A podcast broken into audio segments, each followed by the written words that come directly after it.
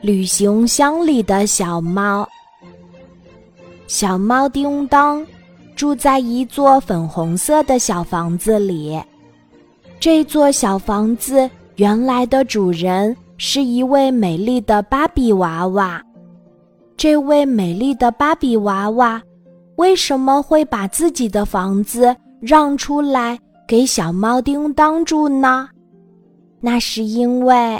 美丽的芭比娃娃要跟着小主人一家搬去国外生活了。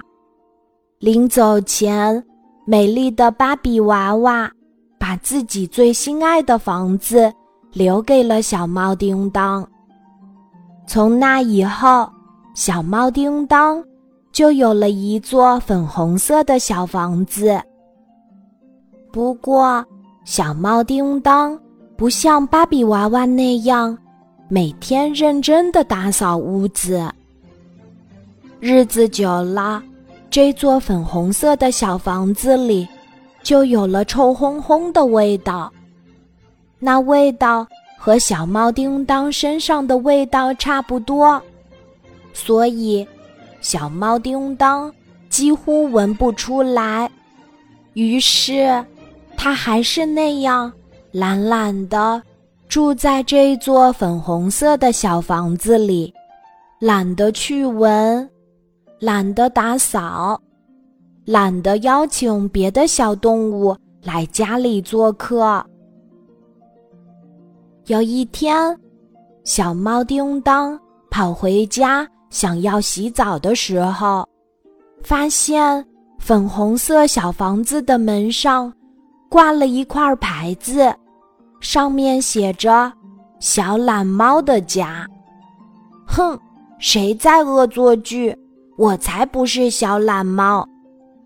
小猫叮当生气地摘下这块小牌子，气呼呼地把它扔进垃圾箱里。奇怪的事情还不止这些。小猫叮当走进屋里。发现，餐桌没了，书柜没了，沙发没了，小床没了，衣橱也没了，这到底是怎么回事儿呀？空荡荡的屋里，只有一个旧旧的旅行箱，旅行箱上刻着几个字。小懒猫的床，啊，这是要让我睡在旅行箱里吗？虽然有点生气，但小猫叮当还是好奇的钻进去，感受了一下睡在旅行箱里到底是什么样的感觉。哎，好像还不错呢。他忽然自言自语地说。就这样，小猫叮当竟然接受了家里这一切的改变。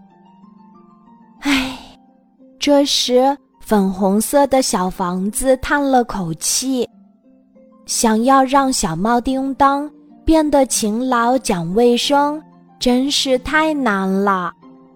我是不是要再想想别的办法呢？粉红色的小房子。正想着，小猫叮当已经在旧旧的旅行箱里睡着了。